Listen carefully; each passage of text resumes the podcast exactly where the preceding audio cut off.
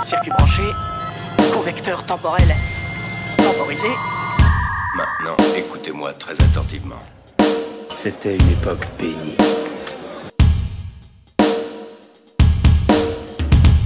Et bonsoir euh, tout le monde, je suis ravi de vous retrouver en ce dimanche sur Club d'Orloté, sur TC13, notre émission consacrée à la pop culture des années 80-90. Et je suis toujours accompagné de Tom qui rigole, je ne sais pas pourquoi.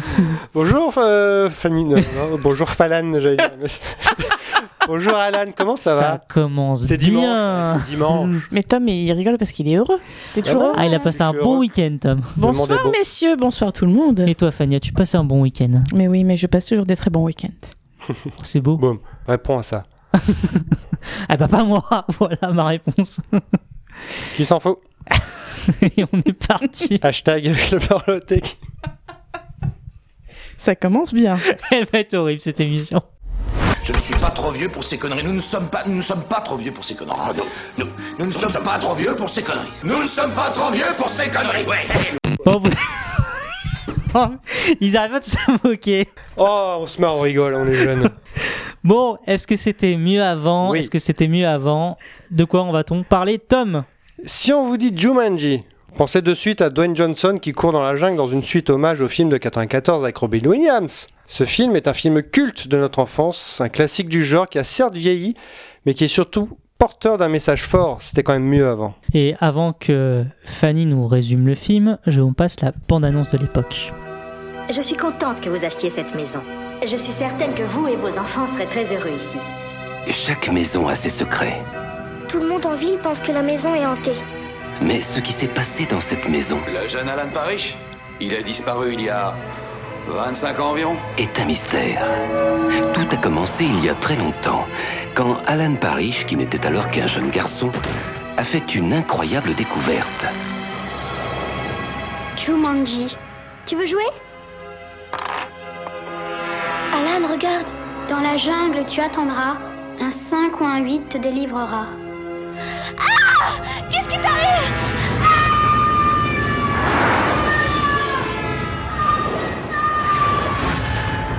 26 ans plus tard, Peter et Judy Shepard s'apprêtent à jouer au même jeu. Et font une incroyable découverte Je suis rentré chez moi à leur tour. Vous êtes Alan Parrish? Oui, Ben ça alors Tout le monde vous croyait mort Robin Williams.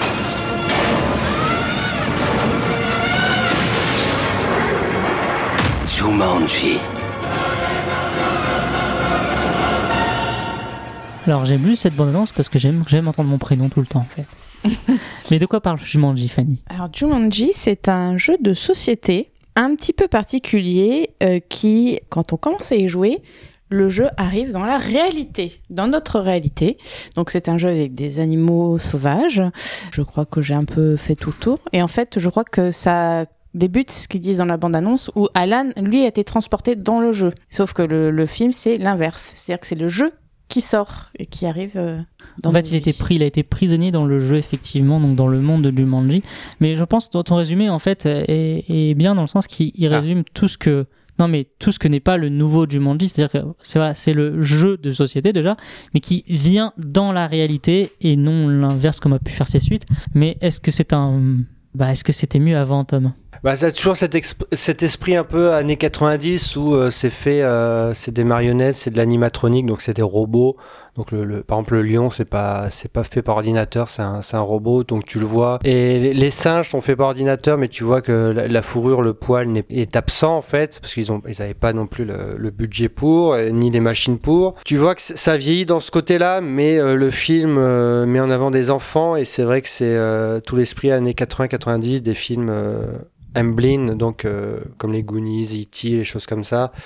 Un esprit où tu mettais les, les enfants en avant, alors que le nouveau Jumanji, c'est bah, tu mets les stars en Tu avant. mets Dwayne Johnson en avant. Voilà. Et après, évidemment, Robin Williams est, est- est- est terrible hein, dans, dans le premier Jumanji.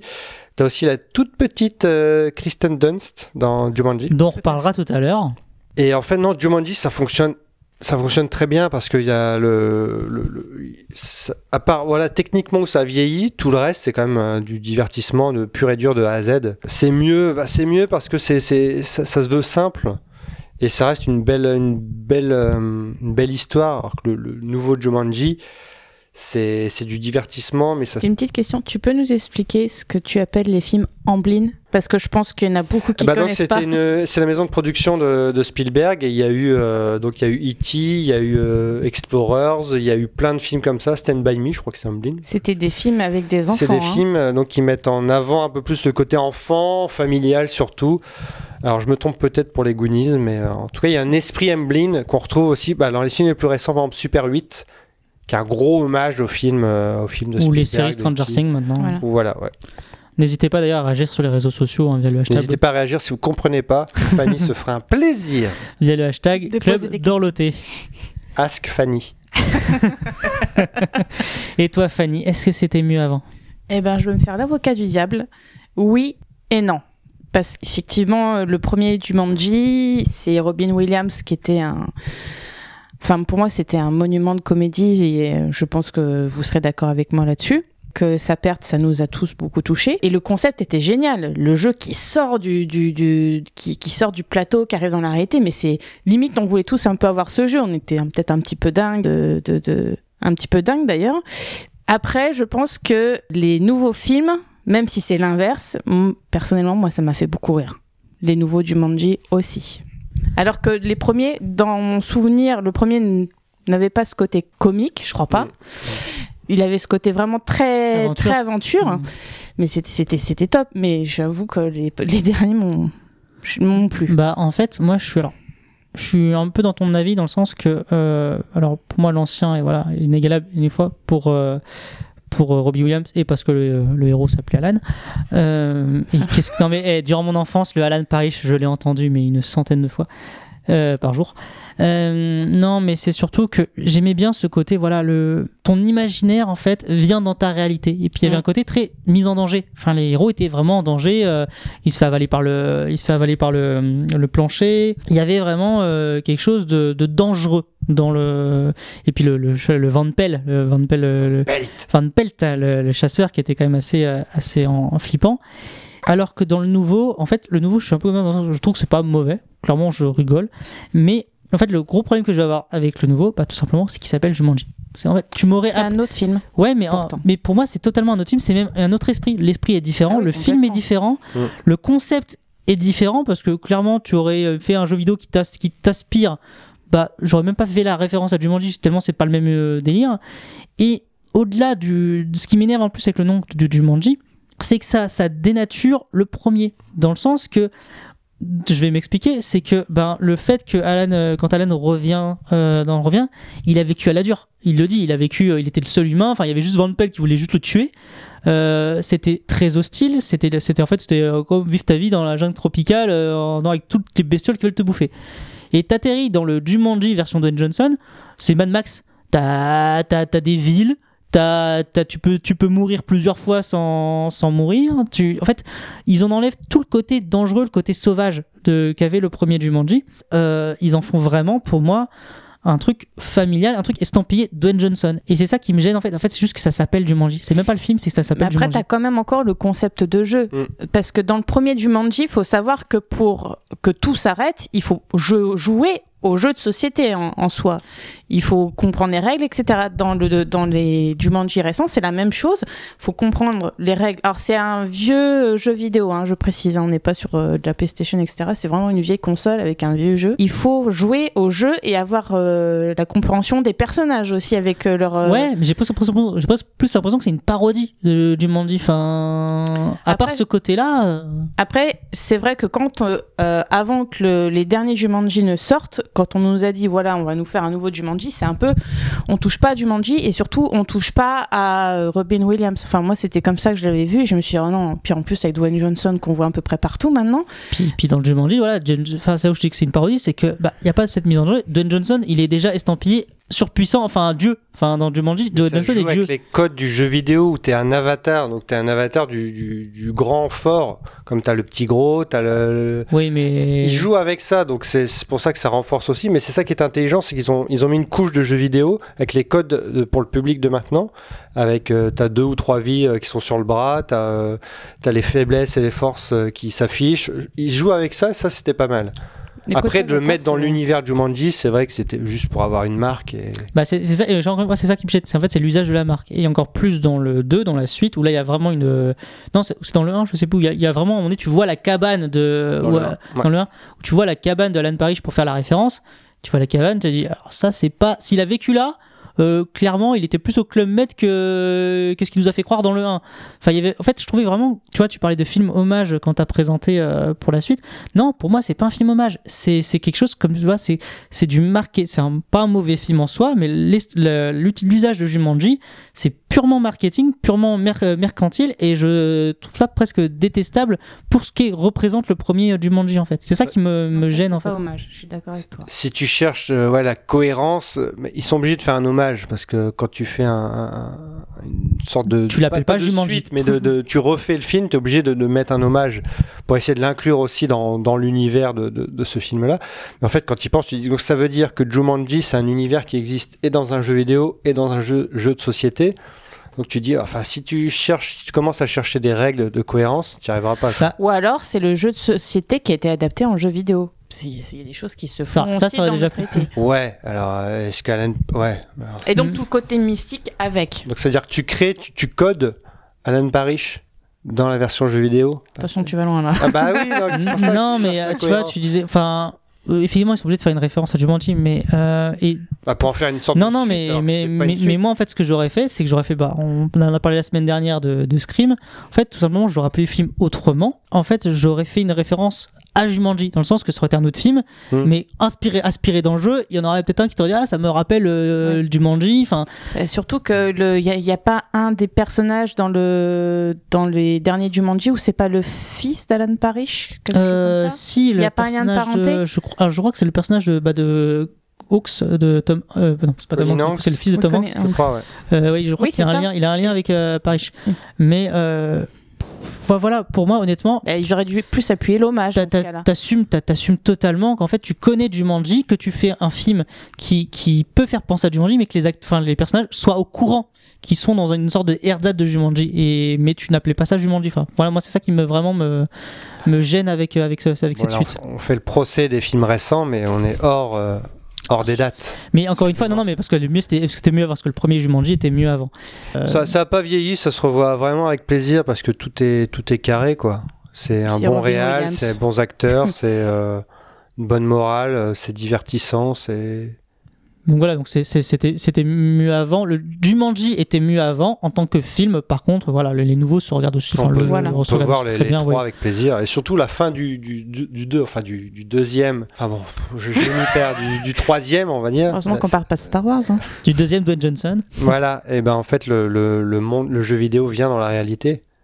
C'est vrai. Ça peut vrai. donner un troisième qui sera un vrai hommage. Oui, Et parce que dans dire, ce- alors le jeu vidéo qui vient réalité, oui, j'appelais ça Jumanji. Oui, bah, dans ce cas-là, on pourra en reparler et dire Hein si, si c'était mieux avant Voilà. ou pas. La boucle est bouclée. C'est beau. Allez, bah écoutez, euh, sur ces mots, on va marquer une petite pause et on se retrouve juste après sur TC13. Bougez pas d'ici, je reviens. TC13 Radio, votre web radio numéro 1 à Châtillon.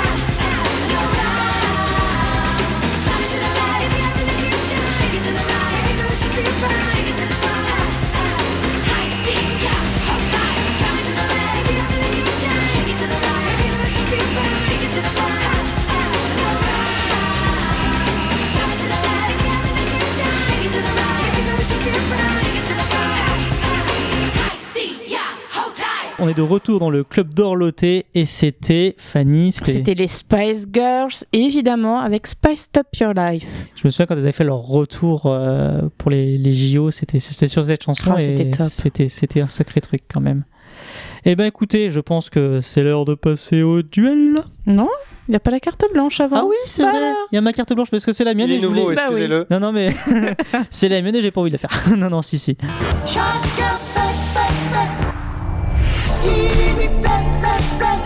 Alors, Alan, tu vas nous parler de quoi aujourd'hui? Eh ben je vais vous parler d'Izumi Matsumoto. À tes souhaits. Exactement. C'est, euh, je- j'allais le dire, tu vois, je suppose qu'avec vos les visages de Fanny et de Tom, bah ça vous dit pas grand chose. Et je pense même que si je vous dis euh, Kimagure Orange World ou en français avec mon accent bien français, t'aime. Kimagure Orange World, pas du tout.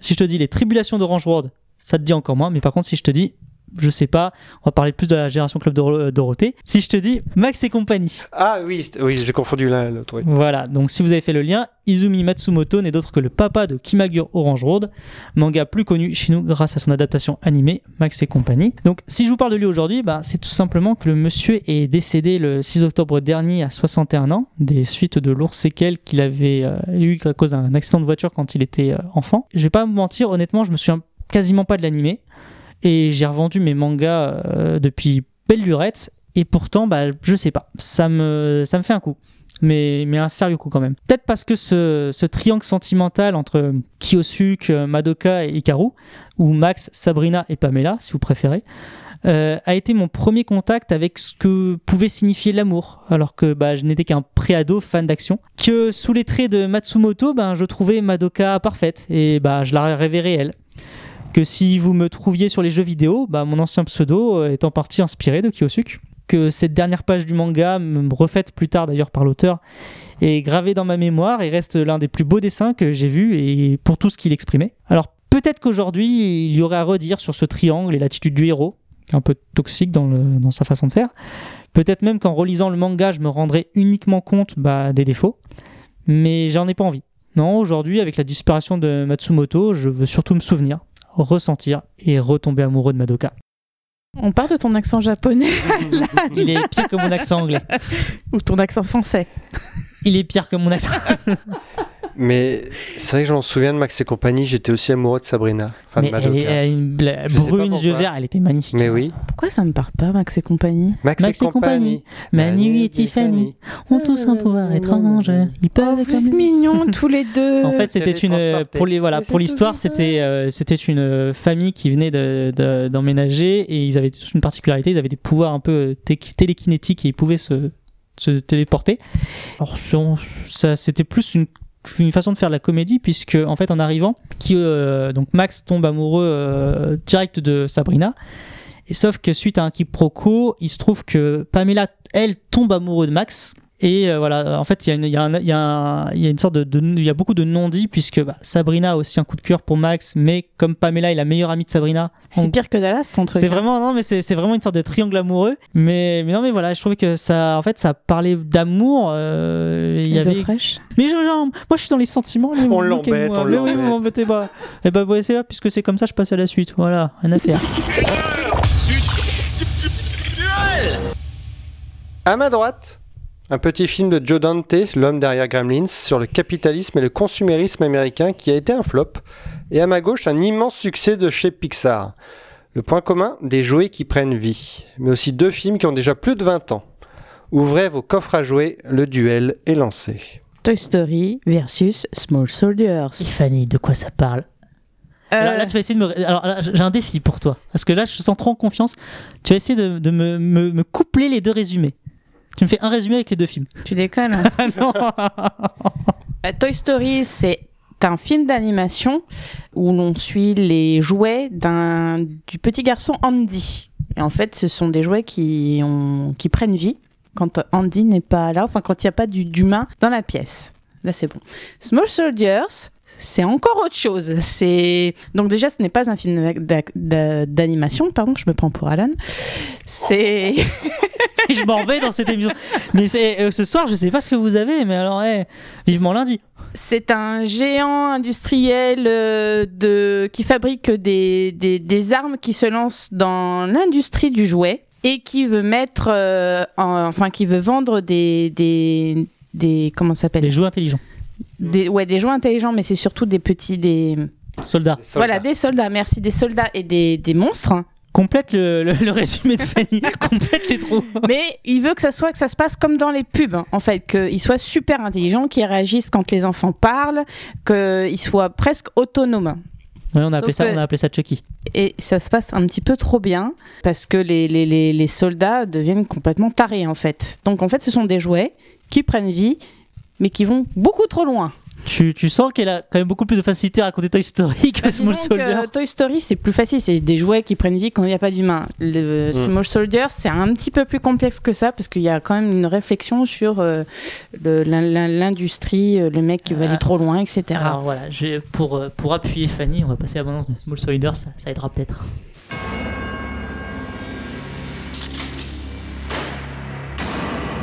Dans un laboratoire secret, on a créé le microprocesseur militaire le plus performant au monde.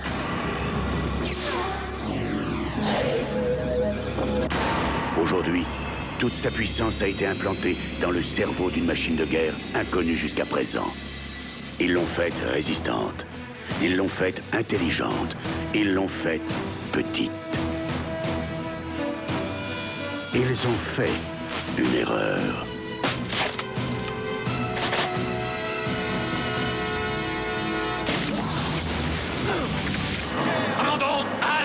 Je parle de jouets tellement malins que dès qu'on se met à jouer avec, ils ripostent. Chip Hazard, paré à la manœuvre. Tu as mis des puces d'armement dans des jouets? Small Soldiers. Il faudrait être fou pour ne pas avoir peur. Small Soldier sur Netflix? Tout à fait. Oh, mais faut que je le revoie Oh Mais trop bien Tu l'as pas revu pour l'émission? Mais je connais par cœur, mais faudrait que du coup je Et remets comme dans ça, le pour ceux qui n'ont pas vu Small Soldiers, ils peuvent le regarder. Et d'ailleurs, il y a deux points communs avec euh, Jumanji sur Small Soldier. Déjà, d'une, il y a Chris, du coup, Kristen Dunst qui a un peu grandi. Kristen Dunst. Et surtout, le héros s'appelle. Alan. Alan. Ouais J'ai c'est mon émission. Bah, en ce fait, c'est une émission spéciale Alan, c'est ça? Exactement, j'en prends plein la tête et en même temps, les héros s'appellent comme moi, donc ça me va. Tom, Oui. Small ou Toy? Ah, les deux, j'aime bien. Bah, surtout, moi, j'aime bien les, les, les laisser pour compte. Donc, les, le film qui a pas marché, euh, et qui, qui est très bien. Moi, ça me, ça me va. Donc, je défends euh, Small Soldiers. Je l'ai vu il y a pas longtemps pour la première fois en plus. En fait, c'est Gremlins avec des jouets et c'est totalement la même Par le chose. même réalisateur. C'est efficace, mais euh, c'est la même efficacité. Il y a un sous-texte donc sur le consumérisme et tout ça, et sur la guerre, enfin sur plein de choses. C'est c'est- Parce que les, les, les, mi- les militaires censés nous protéger des monstres, en fait, sont- les méchants et les monstres sont les gentils. Voilà, ouais. Et c'est. Non, en plus, c'est extrêmement bien fait. Ça n'a pas du tout vieilli. En fait, c'est un anti-gremlin, j'ai envie de dire presque. Parce que du coup, là, pour le coup, les, euh, les monstres sont gentils et veulent sauver les humains, euh, là où les soldats. euh, Ouais, bon. J'aurais pas jusque-là, mais oui. mais non, en plus, c'est très très bien fait parce que euh, c'est. Il y avait un peu de mélange donc d'ordinateur et de, de marionnettes. Et on voit rien. Enfin, on, on voit pas du tout les artifices. C'est vraiment. Non, franchement, non, non, ça n'a pas du tout vieilli. C'est très efficace, c'est court, c'est net, c'est précis, c'est les années 90. Toy Story, bon, tu me diras, c'est aussi les années 90. Alors ça vieillit évidemment au niveau des textures, parce que c'est 96 quand même, donc ça, ça a déjà 24 ans Toy Story. Premier film 3D. Mais c'est fou, c'est mais c'est toujours aussi efficace. Parce que maintenant, à l'époque, on se dit, bon, oui, c'est très beau. Maintenant, si tu le revois 24 ans plus tard, tu dis, ah oui, quand même. Mais non, Toy Story, c'est c'est un univers qui, qui te fait euh, rire, pleurer. euh, Enfin, c'est attachant, ça, ça te parle. euh, De toute façon, c'est Pixar, c'est la force de Pixar. Ça parle à, à l'enfant qui est en toi. Ça parle à tes enfants aussi. Ça parle de la vie, ça parle de l'enfance. Euh, alors, comparer les deux, oui, c'est difficile. Moi, je peux pas en choisir un. Sûr, je dirais Toy Story parce que ça a apporté beaucoup plus de choses euh, dans, dans les quatre films. Euh, surtout le 3 où on n'entendait que moi à la fin du film en train de pleurer. Je crois qu'il y a. enfin, À la fin du trône, on a tous chialé. ah, hein. Et non, Small Soldier, bah, c'est une époque, euh, c'est des films, c'est Joe Dante, c'est c'est le réalisateur donc de Gremlins. Et bon, il n'a pas survécu aux années 90 quoi. Fanny. Déjà, est-ce qu'on a encore des choses à dire après Tom? Parce que Tom a déjà à peu près tout dit. Plein de trucs à dire. Toy Story pour son côté euh, enfant, que ça parle à, à l'enfant qui est en nous, qu'on aimerait bien tous avoir des jouets qui s'animent. euh, et après les deux, parce que les messages dans les deux sont, sont intéressants, comme tu dis, sur le consumérisme, sur, euh, sur l'armée qui finalement te protège pas tant que ça. Euh, et, en- et ensuite, j'ai découvert récemment le, un des messages de Toy Story que j'aime beaucoup. Euh, comme quoi ça aide d'avoir des enfants. Des fois, tu, écoutes certaines choses différemment. C'est le fait que bah, Buzz, euh, Buzz l'éclair se prend, euh, prend son rôle très au sérieux d'astronaute de, l'espace et que les autres jouets, Andy, le cowboy, etc., lui disent Mais attends, mais t'es qu'un jouet. Et là, tu dis Ah, ah ouais, c'est pas mal, c'est intéressant à débattre. Eh ben, ça tombe bien que tu en parles, puisque j'ai un petit extrait de Toy Story. Euh, selon mon info-navigateur... Non, la ferme! Pauvre crétin, ferme-la! Shérif, c'est pas le moment de paniquer. C'est l'occasion rêvée pour paniquer. Je suis perdu, Andy a disparu, il déménage dans deux jours et tout ça c'est ta faute. Ma faute Si tu ne m'avais pas fait tomber par la Ah fenêtre Oui, mais c'est toi qui as débarqué dans ton stupide vaisseau spatial en carton et qui m'a volé tout ce qui était important pour Ne moi. parle pas de ce qui est important. À cause de toi, la sécurité de l'univers est menacée. Quoi? Mais, mais qu'est-ce que tu racontes? Là-haut, tapis aux confins de la galaxie, l'empereur Zerg a secrètement mis au point une arme capable d'annihiler une planète tout entière. Et moi seul détiens l'information qui pourrait vous permettre à tous de survivre. Mais toi, mon ami, tu es sur le point de me faire rater mon rendez-vous avec Star Command. Tu n'es qu'un jouet Tu n'es pas le vrai Buzz l'éclair, tu es un... oh, tu es un pantin articulé Tu n'es qu'un jouet en plastique Quel curieux personnage, vraiment déprimant. Ouais, tu me fais pitié. Bonne route J'adore la chute de cet extrait. D'ailleurs, j'ai dit Andy, mais Andy, c'est le- l'enfant. c'est Woody, le cowboy. Et après, elle se moque de moi. Non, mais Non, mais je suis moque de moi. corrigé. Euh, bah écoutez, puisque tout le monde me demande mon avis, euh, moi j'aime Toy Story. On allait lancer la pub. J'aime- J'aime Toy Story euh, pour la saga. Et même le, même le 4, euh, bah, curieusement. Alors que je trouvais la 3 pas le- la fin du 3 parfaite. D'ailleurs, pour, euh, pour balancer, Fanny fait un peu de la fin du 3. Euh, voilà. Oui, Mais c'est- parce que j'ai vous parliez tout à l'heure que vous aviez pleuré à la fin du Tu te 3, souviens mais je fin me souviens pas du Oui, non, 3. c'est ça.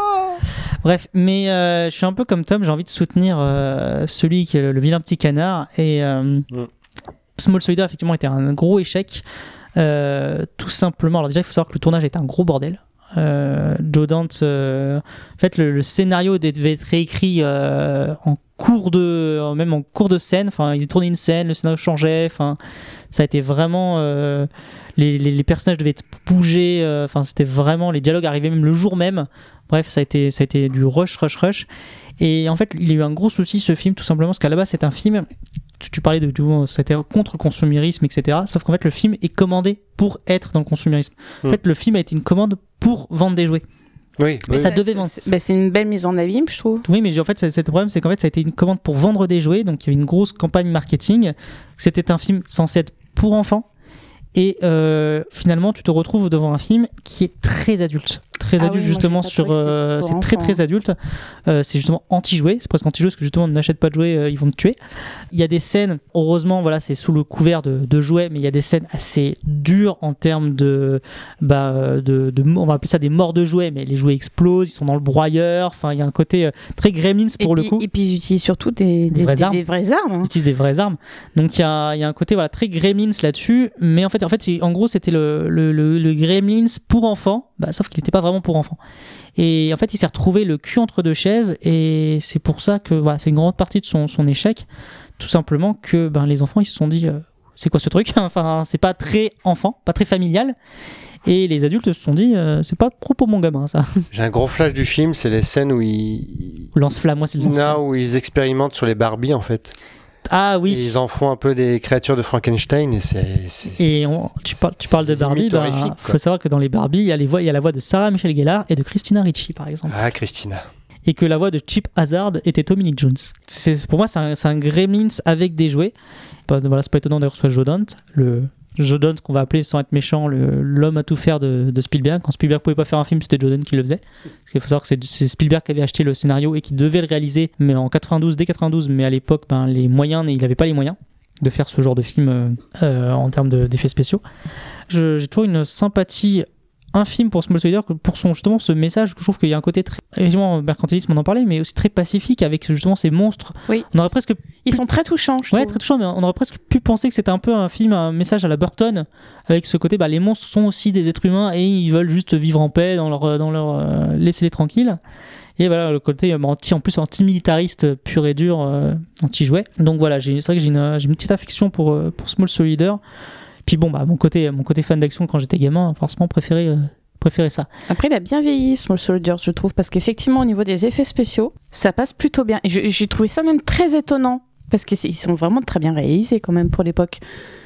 Alors qu'effectivement, Toy Story, euh, ça a pris un petit coup Ah, de Toy vieux. Story, ouais, quand j'ai revu l'extrait choisi, euh, j'ai fait Ah ouais, ça pique sévèrement quand même. Enfin, C'est étonnant quand même. Mais je me demande si à un moment donné, ils devraient pas faire des. Alors, voyez, alors Disney, si tu m'entends, toi qui aimes bien faire des versions live euh, de tes films, si tu peux faire des versions mises à jour de tes films euh, 3D, ce serait bien aussi, je Ah non, pense. parce que va, va pas leur donner une mauvaise idée, s'il te plaît. Non, des- non, mais juste, juste lives, tu mets hein. à jour, tu fais un, tu sais, tu fais Ouais, un, oui, ça, un aspect, là, ça, je esthétique, juste, l'aspect esthétique.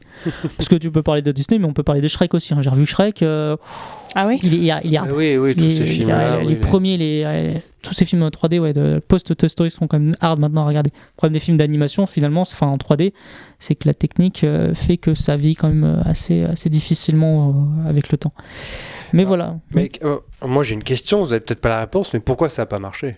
Mais je te dis, c'est en fait le. Non, mais a- je t'écoutais pas, donc, La- euh, Ah ok, on en est là. Il a été très. euh, Je te le Le redis. monsieur, il a dit que c'était le cul entre deux chaises. très mal pas vendu. suivi. Il a été très mal vendu parce que même McDo a fait une énorme campagne euh, pour avoir plein de jouets euh, de jeux de Burger jouets. King. Burger King pardon, c'était Burger King et que du coup Burger King ne savait plus comment derrière faire sa campagne parce que bah les jouets veulent tuer les, les enfants. Alors c'est un peu compliqué de, de vouloir leur vendre après. Tiens, achète le soldat qui veut en plus. Ouais, ça- achète le soldat qui veut à te la, tuer. à la, à la- comment ça s'appelle à la pas à la scie à la Euh, c'est La sauteuse la tronçonneuse, t'as une tronçonneuse à donné, je crois. tronçonneuse, voilà. tronçonneuse, et Ils font des chars avec une tronçonneuse.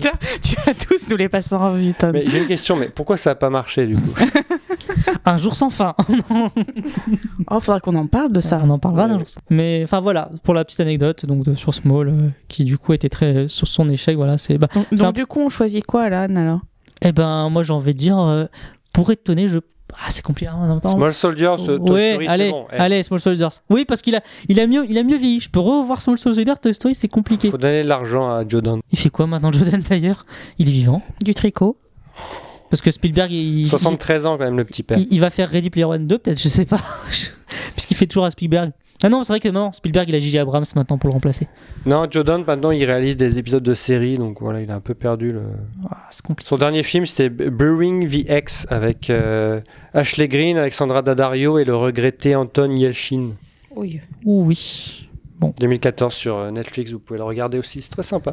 Eh ben, en tout cas, n'hésitez pas sur les réseaux sociaux à nous dire euh, qui de Small ou de Toy Story euh, vous choisissez euh, avec le hashtag Club Dorloté. Quant à nous, on va marquer une petite pause et on se retrouve juste après sur TC13.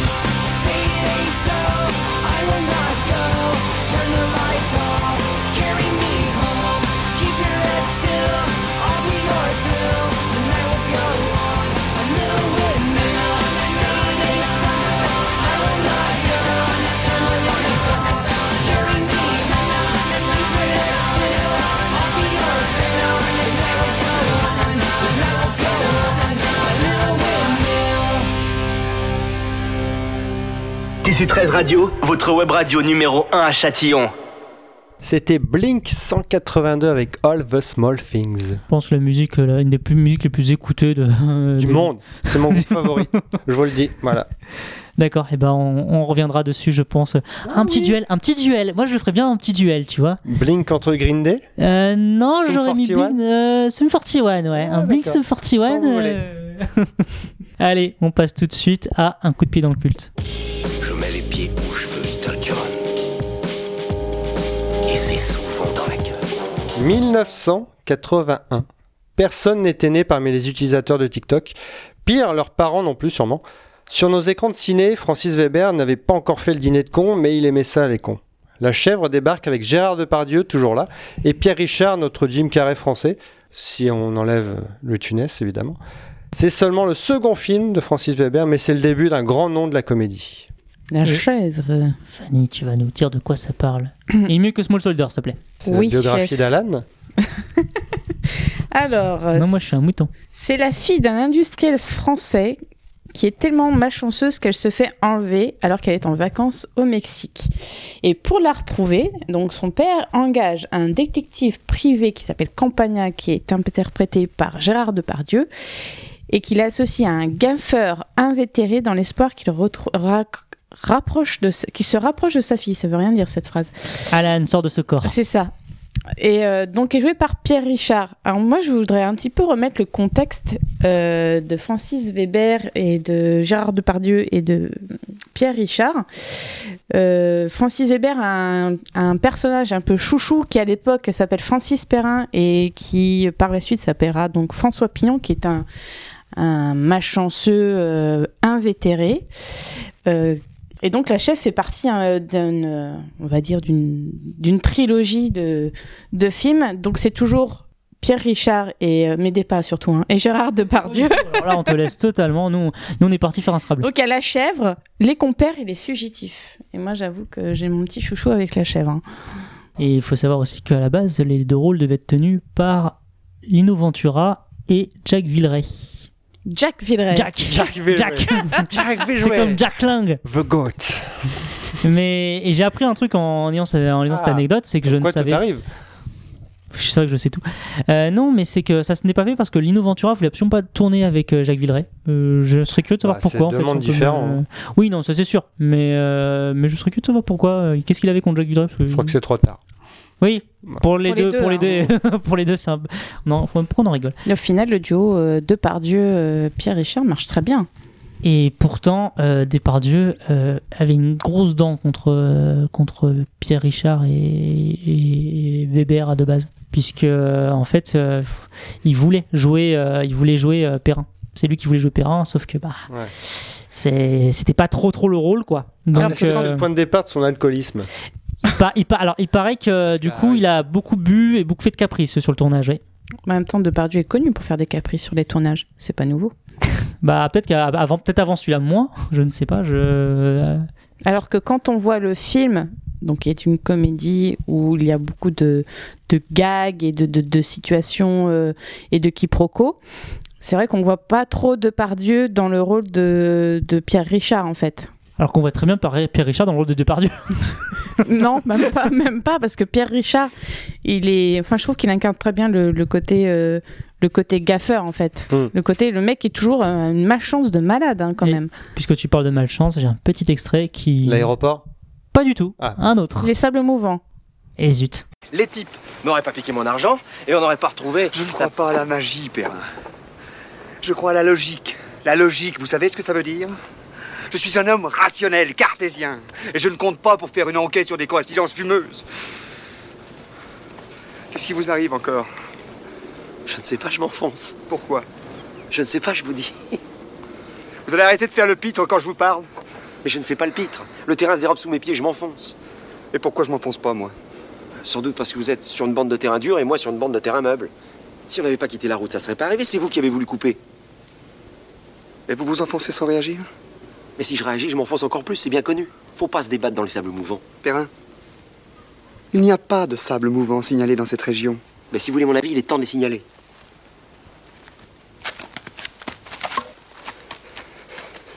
Accrochez-vous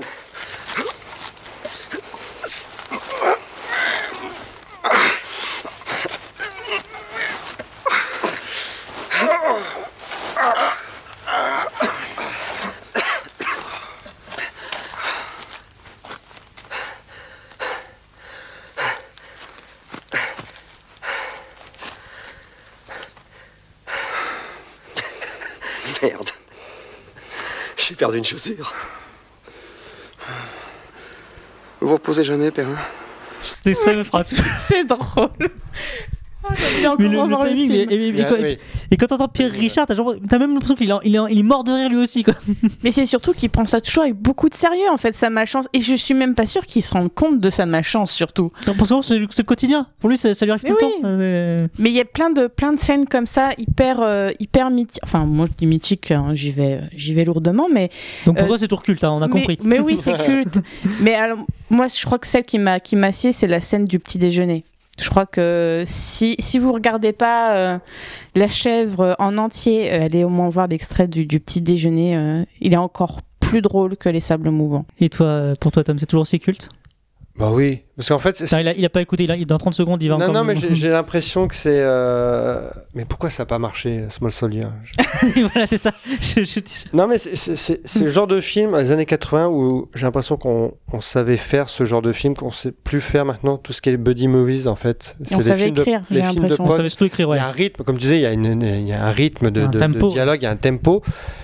Surtout aussi parce qu'il y avait des, des acteurs aussi qui étaient là. Bah, Maintenant, qui pourrait faire ça euh, on, a des, non, non, on a des très très, bons bons acteurs. On a des très bons acteurs, mais c'est vrai qu'en dialoguiste. euh, pour nous mettre la bande à Fifi, c'est pas la peine. Mais non, c'est- après, t'as as le talent de Francis Weber, t'as Tante Depardieu, qui est quoi qu'on dise, Ah, bah c'est un immense acteur. C'est Depardieu, c'est un. Et Pierre Richard, qui était à, au sommet de sa carrière, mais parce que malheureusement, il a. euh, si, si, au sommet de sa Tu peux le dire, hein. C'est l'époque, c'était c'était c'était ça, c'est un peu sa décennie, hein, Ouais, avec ouais, le ouais. grand blond. Et non, et puis après, c'est le genre de film que tu peux pas vieillir parce que c'est basé sur vraiment un rythme et de la comédie pure. Et, et puis ça voyage, enfin ça, va- ça va très vite, ça, ça, ça va à 100 à l'heure quoi. Bah, ce sont tous les tous les Weber qui sont un peu presque des en termes de de rythme, de tempo, c'est un peu des pièces de théâtre. J'ai vra- J'ai envie de Ouais. c'est c'est c'est c'est- c'est- il avait il avait un il a un talent entre guillemets pour ça parce que là si, si, si vous avez vu le dîner de con, si vous avez rigolé devant le dîner de con, faut voir la chèvre. hein. Mais surtout que le dîner de con n'a pas vieilli non plus. Non, mais c'est des films, comme, comme dit Tom, c'est des films qui ne vieillissent pas au final. La comédie, de toute façon, c'est un genre qui, qui vieillit moins parce que tant que ça te fait rire, tant que ça te fait toujours rire. euh, Et, et effectivement, c'est- en plus, c'est des films qui ne sont pas des rires, euh, je vais mettre les pieds dans le plat, comme euh, des films comme Qu'est-ce qu'on a fait au bon Dieu, qui sont des, des, des Pas vannes. forcé, peut-être. Non, mais c'est surtout que ce sont des. Voilà, Qu'est-ce qu'on a fait au bon Dieu, même Bienvenue chez les Stis, ce sont des vannes très. euh, presque sur des stéréotypes. Voilà, Oui, Bah, des- c'est facile. C'est des faciles, c'est sur les clichés. un contexte. C'est ça, c'est sur des clichés, c'est sur un contexte. Euh, la chèvre, c'est euh, intemporel parce que la malchance, c'est même, c'est pas, un, c'est pas un stéréotype, ça- arrive à tout le monde. On a, c'est, c'est, c'est, c'est, c'est quelque chose de- d'universel. Et euh, comme le dîner de con, comme tout ça. Et ce qui, ce qui permet aussi au film d'ailleurs de se faire adapter, euh, qui peut être, qui peut être adapté du coup dans d'autres, euh, dans d'autres pays, ce qu'il a été le cas d'ailleurs, Mm. Euh, parce que justement, euh, il y a un côté, euh, il y a un côté, ça, tu peux le regarder en, tu peux le regarder encore dans 20 ans, euh, ça n'aura pas changé. Ça- Et puis, ça tu, tu l'as très bien dit, il y a vrai, un vrai travail sur les dialogues. C'est-à-dire qu'on n'est vraiment pas sur de la vanne, c'est Mm. des dialogues. Et c'est parce que ces dialogues, bah, vous l'avez entendu avec, l'extrait, c'est parce que c'est c'est des dialogues qui sont écrits, qui sont pas. C'est même pas étirés, ils sont travaillés. Et c'est ça aussi qui fait toute la c'est l'art blague. de la réplique en fait. C'est une, pas de la une- vanne. une réplique, une réplique, une réplique, une réplique. C'est c'est- c'est- c'est du, c'est du tennis. C'est il se renvoie la balle. C'est il y en a un qui dit quelque chose, l'autre répond, etc., etc. Enfin, il y a vraiment un tennis euh, et qui, est- je trouve que ouais, c'est c'est vrai, c'est hyper compliqué à, à- à tenir. euh. Et c'est d'autant plus, je trouve, euh, euh, euh, comment dire, j'allais pas dire du génie parce que peut-être pas, mais je trouve que c'est d'autant plus. euh, J'arrive pas à trouver un mot, vous, et vous m'aidez toujours pas, Bah hein, non, bah, mince C'est d'autant plus. C'est d'autant bon, enfin c'est tout, c'est c'est c'est tellement bien foutu que tu Ah. vois ce que sans les images, ça nous fait rire. Hmm. Ah oui, et puis c'est très visuel en même temps. Oui. Oui. Donc euh, les, deux, aussi. les deux fonctionnent, c'est-à-dire avec ou sans l'image, ça, ça fonctionne. C'est alors c'est pas du coup le, même, la même personne, mais en fait quand on parlait de dialoguistes, euh, bah la France, Milan, on est quand même assez, on a on a toujours eu des très très bons dialoguistes, donc ça se demandait où ils sont passés, parce qu'on avait quand même Michel Audiard. Enfin, Déjà, voilà, je pense à lui voilà, tout à l'heure, euh, Audiard était excellent. c'est le- mais pour moi c'était le meilleur, hein. clairement Audiard, euh, il était Mais imbattable il y a- là-dessus. il y a, pas, il y a pas quelqu'un qui l'a remplacé, Audiard. hein. Enfin, aujourd'hui, j'ai pas l'impression que. Enfin, on marche plus vraiment à la vanne, au gag euh, Alors- instantané, au... plutôt qu'au travail du. Dupontel. Non. Non, Dupontel est très Ah, bon c'est pour pas- mixer les le genres, mais, genre, euh, mais non, c'est- pas ouais. du tout le même, euh, même type.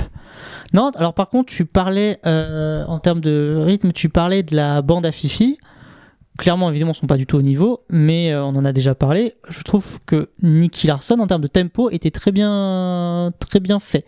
Après, en termes de dialogue, non, effectivement, le, le côté, en termes de dialogue, euh, fait ce que Il maintenant. n'y a, rien euh, maintenant, je trouve, qui soit Ouais, à la hauteur. euh, euh, T'as A- Azana. hein, Azanavicius. Vicius, Pour le SS Jean-François 117. Alain pour OSS 117, même Nicolas et Bruno qui ont fait euh, la version française de Vampire en toute intimité. Oui. Et euh, qui a fait message à caractère informatif, choses comme ça, où c'est vraiment de. C'est un ton aussi, mais c'est vrai que niveau dialogue. Shabba? Shabba, hein, mais après il, est, Shabba, il, est, il est ouais. pas dans le dialogue, c'est pas, c'est pas dans le dialogue Shabba, c'est, c'est plus dans la référence, dans le. Bah c'est ça, ça risque Non, de s'ils cherchent vraiment des dialogues, en fait, il faudrait chercher vers les, bah, ceux qui font les, euh, le one man, enfin un peu du one man show, ceux qui écrivent déjà leur, un peu leur, leur, leur sketch. Comme ce sont des films qui ne vieillissent pas, est-ce que si, si un, un film de ce genre, enfin une comédie de genre devrait, devait sortir aujourd'hui, ça marcherait selon vous Par rapport au public actuel? Ah bah oui, pour moi oui, clairement. Enfin c'est.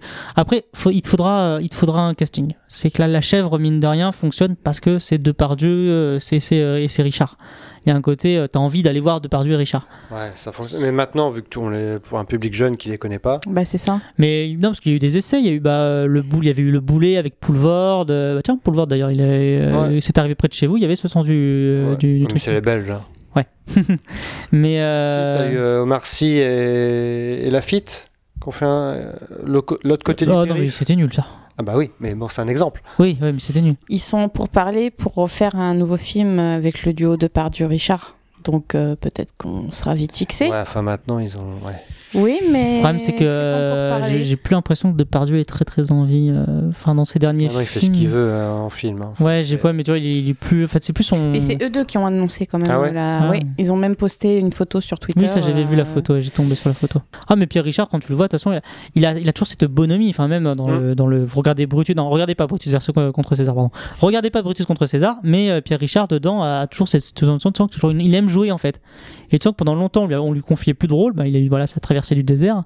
Et là, maintenant, il revient malheureusement en second rôle, mais on sent que ça lui fait plaisir. Ça lui fait plaisir de, de revenir un peu sur le. Il y a un côté sur très les- sur sympathique en plus. Ah, il est adorable. Je pense que c'est un des. euh, on a tous envie que ce soit notre grand-père. Enfin, C'est ce que j'allais dire. Maintenant, en acteurs comiques, ils sont tous issus euh, soit de la scène, soit de, de la télé.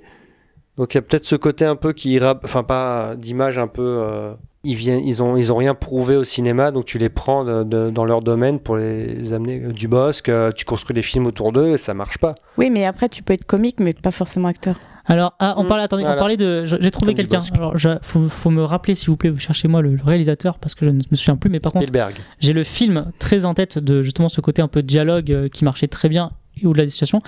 Papa ou maman, avec justement Marina Foy et, euh, Ah. et Laurent Lafitte que je trouve très bon en comédie. C'est vrai c'est vrai que c'est une très bonne comédie. euh, Mais après, c'est c'est basé sur. euh, enfin, Il y a beaucoup de gags. Je suis pas sûre qu'au niveau dialogue, c'est de la vanne. hein, C'est beaucoup de vanne. Il y, a- il y a quand même, il y a, il y a quand même, il y a quand même, ouais, mais c'est de la vanne, mais je trouvais qu'il y avait un sens, ce, ce sens de- du ping- du ping-pong C'est un peu. Martin Bourboulon, le réalisateur. Scénario, c'est Alexandre de la Patelière, Mathieu Delaporte, Guillaume Clicquot et Jérôme Fansten.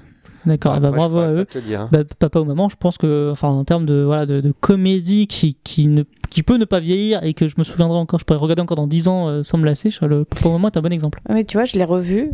Ça me fait, ça m'a fait beaucoup moins rire. Alors Ah ouais que la chèvre, j'étais mort de rire pendant le pendant l'extrait. Jonathan Cohen aussi a un côté très euh, ping-pong, mais faut, faut- il peut vite tomber dans le lourd, faudrait le, faudrait le, le canaliser. Igor Gottsman qui a fait Five, qui a- et puis bah, tout ce qui est Pierre Ninet, Jean- euh, François Civil et tout, ils ont un petit, un petit truc dans le. Bah, c'est plus dans le jeu que dans le dialogue. ça, et c'est plus mais, dans le jeu. euh, Je trouve qu'il y, a- il y a quelque chose, il y a un univers. Oui, puis c'est- des, c'est des, c'est des, c'est des mecs qui ont, genre- qui ont un gros talent d'acteur et qui peuvent très bien aller dans la comédie euh, un peu comme ça. De toute façon, on a bien compris que des films, euh, enfin des comédies à dialogue, il y en a plus. Oui, Enfin, là, parce que comédie là, à on- dialogue, on, oui, cite- non, on oui. cite des, Situation on de cite des bonnes comédies, mais c'est plus des comédies à dialogue. Oui, c'est vrai. Mm. C'est- c'est- non, c'est c'est beaucoup de gags. Enfin, il y a des deux. Mais, euh, mais des comédies vraiment à dialogue qui peuvent nous faire. Parce que là, on...